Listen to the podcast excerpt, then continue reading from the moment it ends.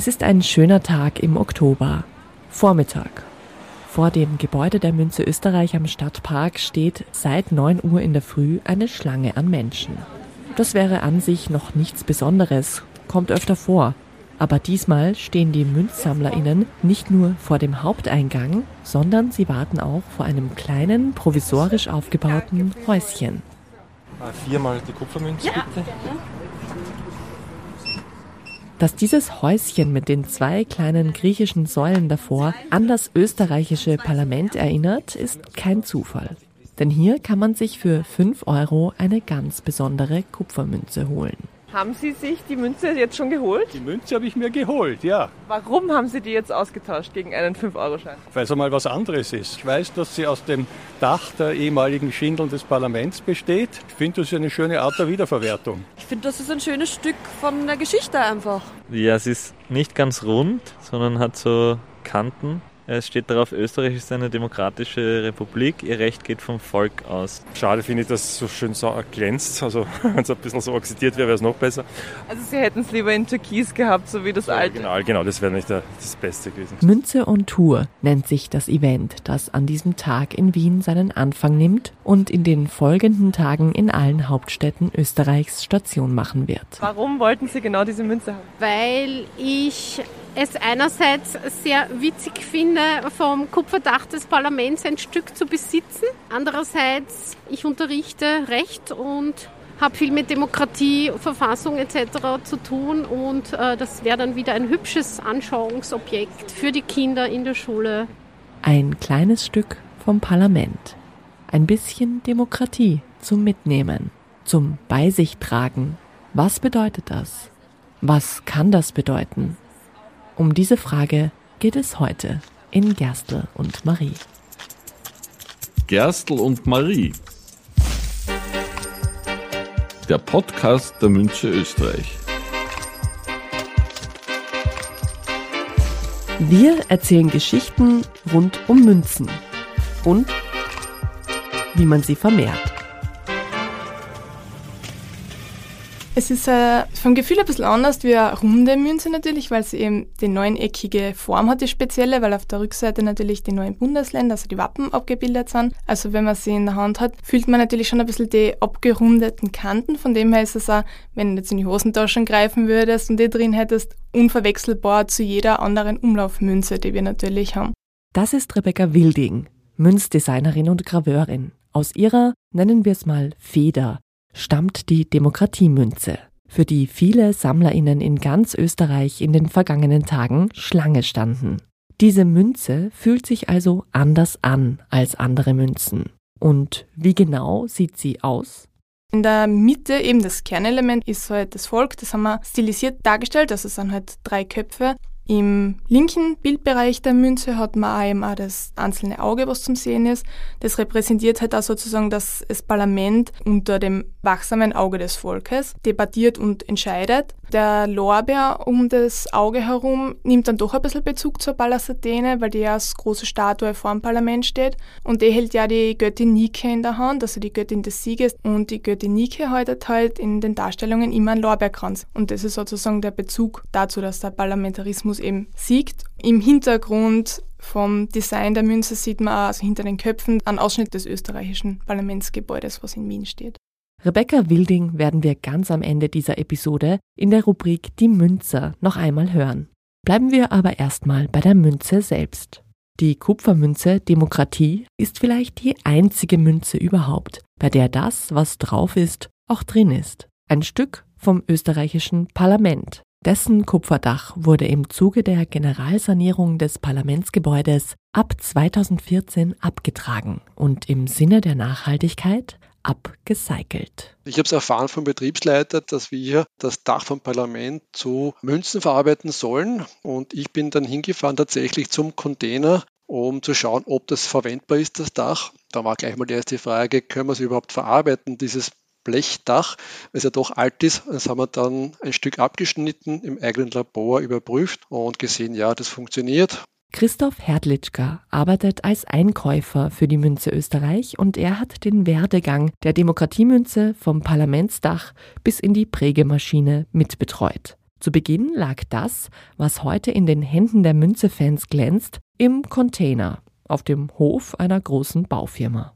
Ein Container mit Metallschrott. Da war das Holz drinnen, Dachpapier drinnen, die haben alle möglichen Sachen reingeschmissen, die Leute, Staubsauger und keine Ahnung was. Das haben wir dann alles rausgesucht und wir haben dann das Ganze abholen lassen das Blech rausgeholt, das Holz weggegeben, die Dachpappe weg, alles andere Zeugs weg. Und der zweite Schritt war dann, dass wir das Blech genommen haben, die großen Blechbahnen in eine Anlage reingeschmissen haben, wo es dann geschreddert worden ist auf kleine Blechstücke. Und die haben wir dann auch noch über einen Separator drüber geschickt, um die Metallnägel noch rauszuholen, dass wir am Ende wirklich klein geschnittenes Blech haben, ohne Metall, ohne Verschmutzung. Und das haben wir dann zum Schluss in drei großen Big Bags verpackt bekommen.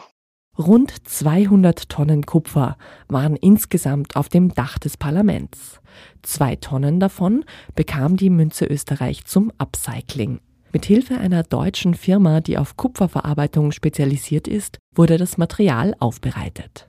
Wir haben dann diese drei Big Bags rausgeschickt nach Deutschland. Die haben das dann eingeschmolzen und haben daraus das Kupferband gefertigt. Wir haben dann wirklich von diesem alten Kupferblech vom Dach vom Parlament unser Blechband bekommen. Wir haben das dann Ende Juni bekommen und haben dann daraus die Runden gefertigt und dann die Münzen daraus geprägt. So wurde also ein Stück Münze aus dem Dach eines Hauses, das mehr ist als nur ein Haus. Die meisten Parlamente sind meiner Ansicht nach gebaut worden, nachdem sich Staaten eine Verfassung gegeben haben. Die Verfassung steht auf Papier, ist gewissermaßen flüchtig.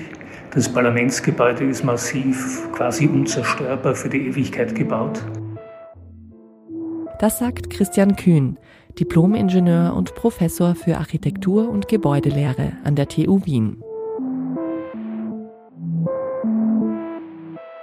Ein Parlamentsgebäude ist die Adresse der Demokratie. Nicht umsonst mussten wir in den vergangenen Jahren immer wieder erleben, wie demokratiefeindliche Gruppen an verschiedenen Orten der Welt eben dieses Gebäude stürmen wollten. Etwa das Kapitol in den USA oder den Deutschen Reichstag.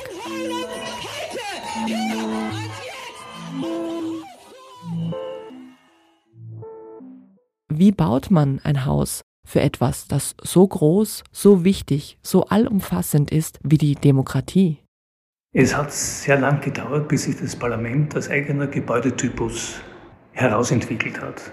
In der Französischen Revolution hat man sich zuerst in Versailles getroffen bei der Versammlung der Generalstände und ist dann erst nach Paris übersiedelt. Und es war immer das große Problem, dass man sich hört. Und die Leute haben sich nicht gehört, nicht in Versailles und auch nicht an den vielen Orten, wo die Franzosen dann versucht haben, Parlament zu machen. Da gibt es schöne Zeichnungen, wo man sieht, wie Leute laut brüllen, aber man hat dann in den Aufzeichnungen gefunden, die haben sich nicht wirklich miteinander ins Einvernehmen setzen können, weil sie einander nicht gehört haben. Erst um 1795 hat man dann eine Übersiedlung gemacht ins Palais Bourbon, wo heute noch das äh, französische Parlament sitzt. Der Saal der 500 ist das gewesen und den Saal, da hat man als Vorbild genommen ein anatomisches Theater. Und das anatomische Theater ist eine Maschine, wo also gezeigt wird, wie man sezieren kann. Es wird dazu gesprochen und das Ganze ist nach dem Muster des alten griechischen Theaters angelegt, auf gute Hörbarkeit und gutes Sehen angelegt. Und eigentlich erst mit diesem Umbau des Palais Bourbon kann man sagen, dass sich das Europäische Parlament in dieser Form herausgebildet hat. Das ist aber nicht der einzige Parlamentstypus, den wir in Europa kennen. Der andere Standard ist der britische. Das britische Parlament ist natürlich viel älter und dort wird wieder ganz anders miteinander gesprochen. Die britischen Parlamentarier reden ja nicht einander an, sondern sie sprechen immer über die Figur des Speaker oder der Speakerin heute. Und man kann sich die wildesten Beschimpfungen gewissermaßen über den Speaker ausrichten. Und dieses Parlament hat auch keine Theaterfiguration im Grunde, sondern das sind ja parallele Bänke, wo sich die Parlamentarier gegenüber sitzen. Der Plenarsaal im österreichischen Parlament entspricht eher der französischen bzw. der antiken Form, bei der die Sprechenden unten in der Mitte stehen und das Plenum ringsum auf aufsteigenden Tribünen sitzt. Unser Parlament wurde von dem dänischen Architekten Theophil Hansen entworfen und in den Jahren 1874 bis 1883 gebaut.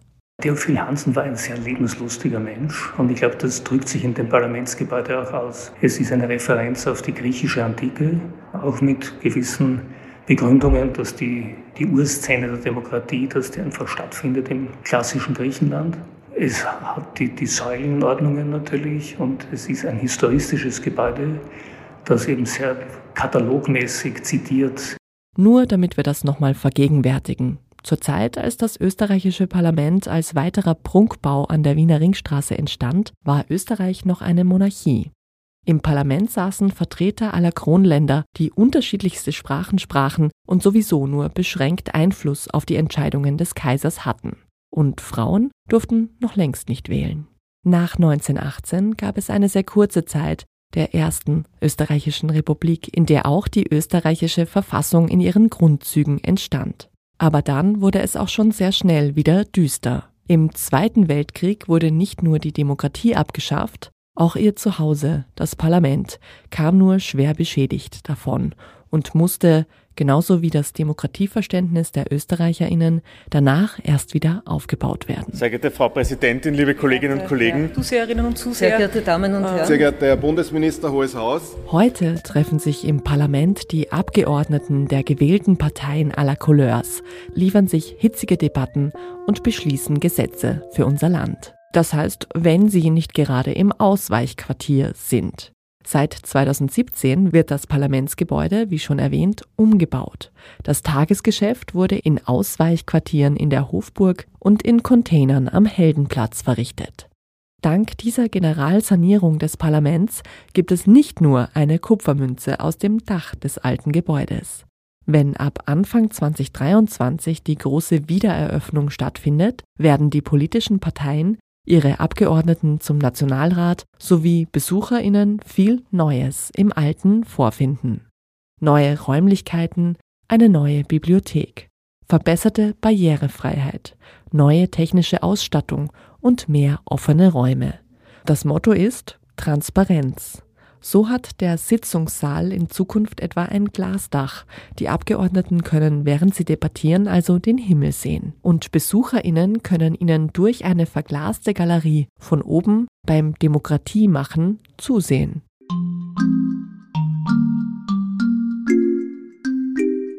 Das wachsame Auge des Volkes. Was sieht es, wenn es einen Blick auf die Demokratie in Österreich wirft? Ich bin auf dem Weg ins Studio beim Parlament vorbeigefahren und habe mir gedacht, jetzt wird es aber wirklich Zeit, dass das wieder aufsperrt. Das ist die Demokratieforscherin Dr. Daniela Ingruber. Es ist wahrscheinlich für uns so ein ähnliches Symbol wie in den USA vielleicht die Freiheitsstatue. Es ist, hat tatsächlich so diese, diesen Symbolcharakter, wenn es im Parlament als Gebäude nicht gut geht, dann ist auch etwas mit unserer Demokratie nicht da. Das, ich weiß schon, das ist nur etwas, was in unseren Köpfen passiert, denn natürlich funktioniert der Nationalrat auch sonst, aber solche Symbole sind einfach im politischen Miteinander auch ganz, ganz wichtig. Noch wichtiger ist, was dann drinnen passiert. Mit dem Demokratieradar erhebt Daniela Ingruber regelmäßig die Einstellungen der ÖsterreicherInnen zu unserer Demokratie. Wie geht es der Demokratie denn aktuell? Wäre die Demokratie eine Person, dann glaube ich, wäre sie stark irritiert, verärgert, äh, zutiefst gekränkt. Jetzt ist sie keine Person und hat aber damit auch kaum jemanden, der sie so wirklich vertritt verteidigt am ehesten noch die Verfassung. Gott sei Dank haben wir in Österreich eine gute Verfassung. Und ansonsten haben wir derzeit das Problem, dass die Menschen immer weniger Vertrauen in die Politik haben. Und ich glaube, da muss man unterscheiden zwischen Demokratie und Politik. Das zeigen all unsere äh, Studien und auch der Demokratieradar, den Sie erwähnt haben, den wir zweimal im Jahr herausgeben. Äh, in dieser Umfrage kommt jedes Mal raus, dass Demokratie noch immer als das beste System gesehen wird und dass auch das Gefühl, dass die Demokratie funktioniert, noch immer nach allem relativ hoch ist, aber eben die Enttäuschung. Die Enttäuschung geht größer, das Vertrauen dadurch kleiner. Und das ist eines der Probleme. Und ein anderes Problem ist, dass wir ständig über diese Krise reden und damit die Demokratie dann zusätzlich noch einmal schlecht reden, quasi. Und so tun, als wäre alles viel schlimmer, als es ist. Weil wenn wir es vergleichen, wie es der Demokratie in Österreich rein objektiv geht, dann ist es noch viel besser als in vielen, vielen anderen Ländern. Über tagespolitische Entwicklungen und Verwerfungen werden wir an dieser Stelle nicht sprechen. Dennoch, es ist wohl derzeit gar nicht so schwer, sich vorzustellen, warum die Demokratie, wie Daniela Ingruber sagt, gekränkt ist. Und auch die Pandemie hat dazu natürlich beigetragen.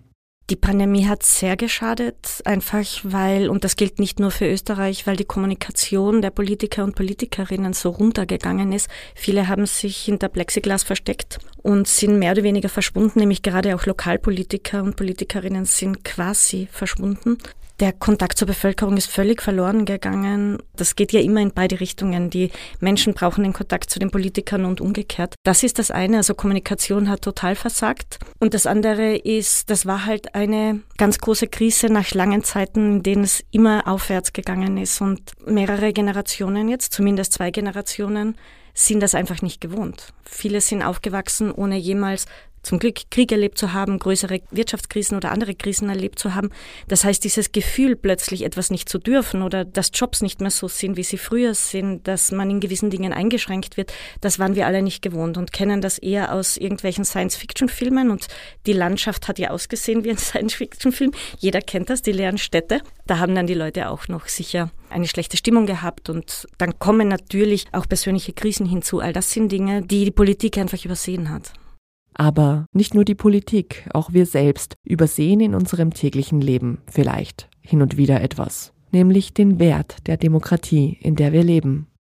Wenn man etwas zu sehr gewohnt ist, dann verliert es auch einen gewissen Wert. Genau das haben wir in der Pandemie auch und eigentlich schon ein bisschen vorher gesehen. Wir waren es gewohnt, dass es uns gut geht und deshalb muss es immer so bleiben. Aber dass man auch etwas dafür tun muss im Sinne von Solidarität, ja, dann auch einmal in Kauf zu nehmen, dass das Leben ein bisschen anders ist, wie wir es jetzt auch mit dem Ukraine-Krieg haben. Das sind einfach Dinge, die man uns nicht beigebracht hat.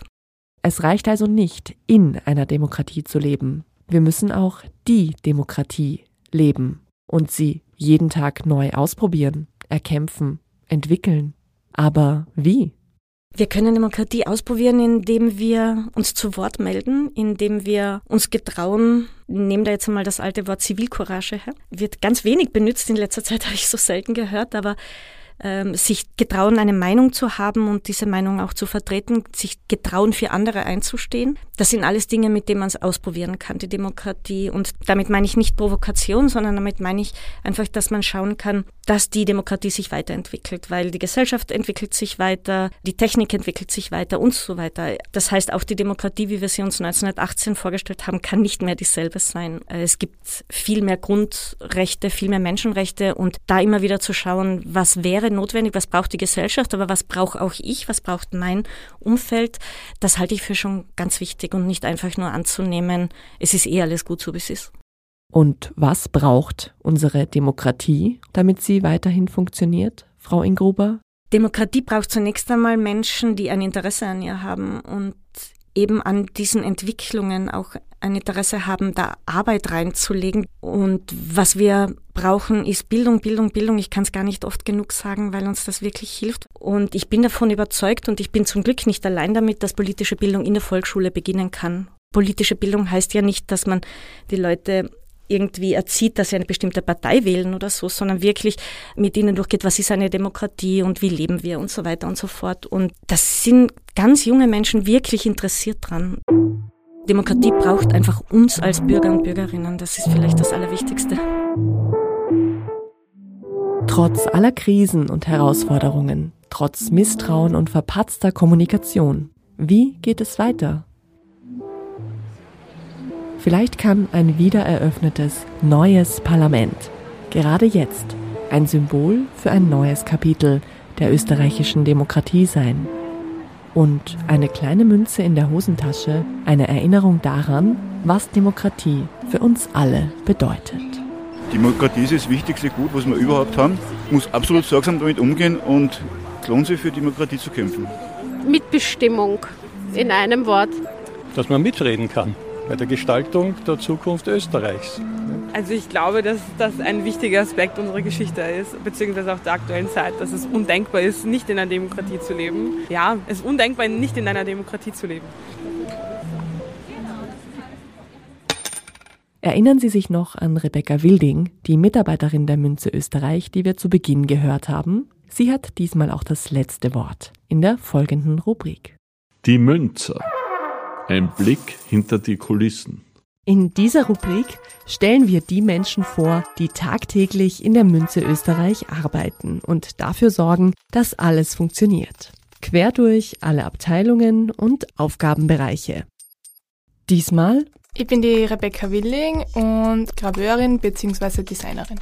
Es geht bei uns darum, also in meiner Abteilung, dass wir sozusagen vom Marketing auch die Ideen kriegen, was es für neue Münzdesigns geben soll. Und von unserer Abteilung bzw. von mir wird dann auch Konzepte erstellt zu dem Thema. Sobald das Konzept beim Marketing Anklang findet, werden dazu wiederum Entwürfe fertiggestellt. Und wenn auch wiederum vom Entwurf was ausgewählt worden ist, wird von mir auch dann die Modellarbeit übernommen. Wie lange arbeiten Sie schon für die Münze Österreich? Also ich arbeite mittlerweile seit etwas über drei Jahren für die Münze Österreich.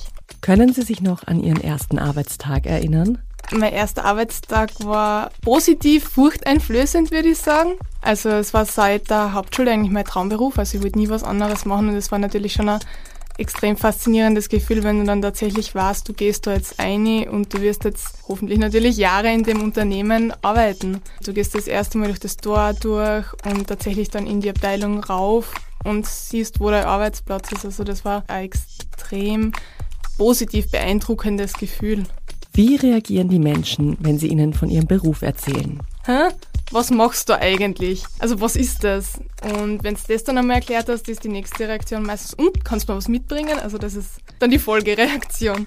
Welchen Sinneseindruck, welches Geräusch oder welchen Geruch verbinden Sie mit Ihrer Arbeit bei der Münze Österreich? Also von den Sinneseindrücken her ist es in unserer Abteilung eigentlich die Abwesenheit von Geräuschen, was ich damit verbinde. Es ist halt, wie mein Abteilungsleiter schon in einem vorigen Podcast erwähnt hat, es ist bei uns einfach die Stille, die man mit der Arbeit verbindet. Dadurch, dass es so extrem still ist, habe ich mir am Anfang nie laut niesen oder husten oder so getraut, weil ich immer Angst gehabt habe, die ehrfürchtige Stille sozusagen zu stören und hat immer versucht, mich vorher aufs Klo oder so zu schleichen. Das hat sich dann auch natürlich relativ schnell gelegt. Also es wird dann natürlich auch mit Humor genommen. Oder wenn man halt zwischen dann doch einmal lachen oder vielleicht auch einmal tatsächlich fluchen muss, weil beim Computer Programm abgestürzt ist oder so. Also es legt sich relativ schnell. Sie haben die Demokratiemünze, um die es heute geht, entworfen. Wie hat alles begonnen? Das ist eigentlich so abgelaufen, dass es ähm, in Abstimmungen mit der Präsidentschaftskanzlei einmal so eine Absprache gegeben hat, was man eigentlich ja darstellen möchte auf der Münze, wo eben sozusagen die Schlagwörter gefallen sind, das Pallas Athene oder auch das Parlamentsgebäude, wie wir es jetzt kennen, nicht wieder so zentral im Mittelpunkt stehen sollte, weil es dazu natürlich schon Münzen gibt und dass man das nicht wiederholen möchte in dem Sinne. Und eben von der Präsidentschaftskanzlei ist halt da die Idee gekommen, die wir halt auch verstärkt haben, dass man sozusagen das Volk im Mittelpunkt darstellen möchte. Kann man mit der Demokratiemünze eigentlich bezahlen? Ja, also man kann natürlich mit der 5-Euro-Münze sicher Wurstsemmel kaufen. Also es wird zwar vermutlich ein bisschen fragwürdige Blicke bei der Kassiererin hervorrufen, aber grundsätzlich ist es tatsächlich möglich, ja.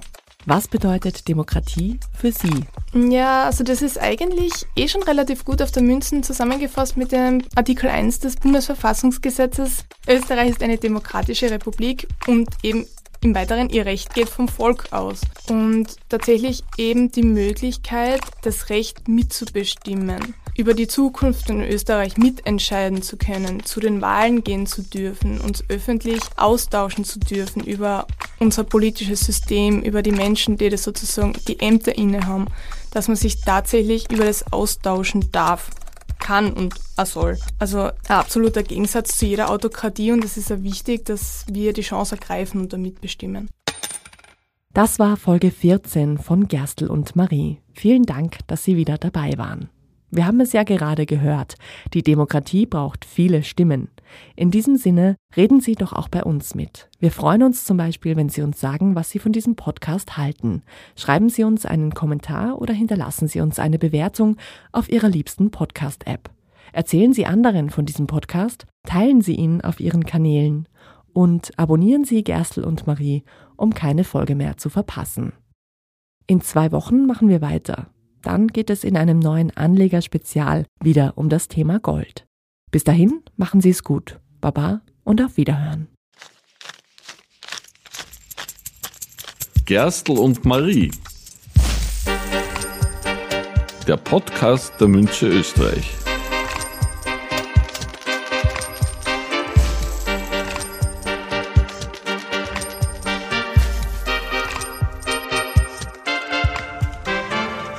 Konzeption Jeanne Drach, Anna Moore und Andrea Lang.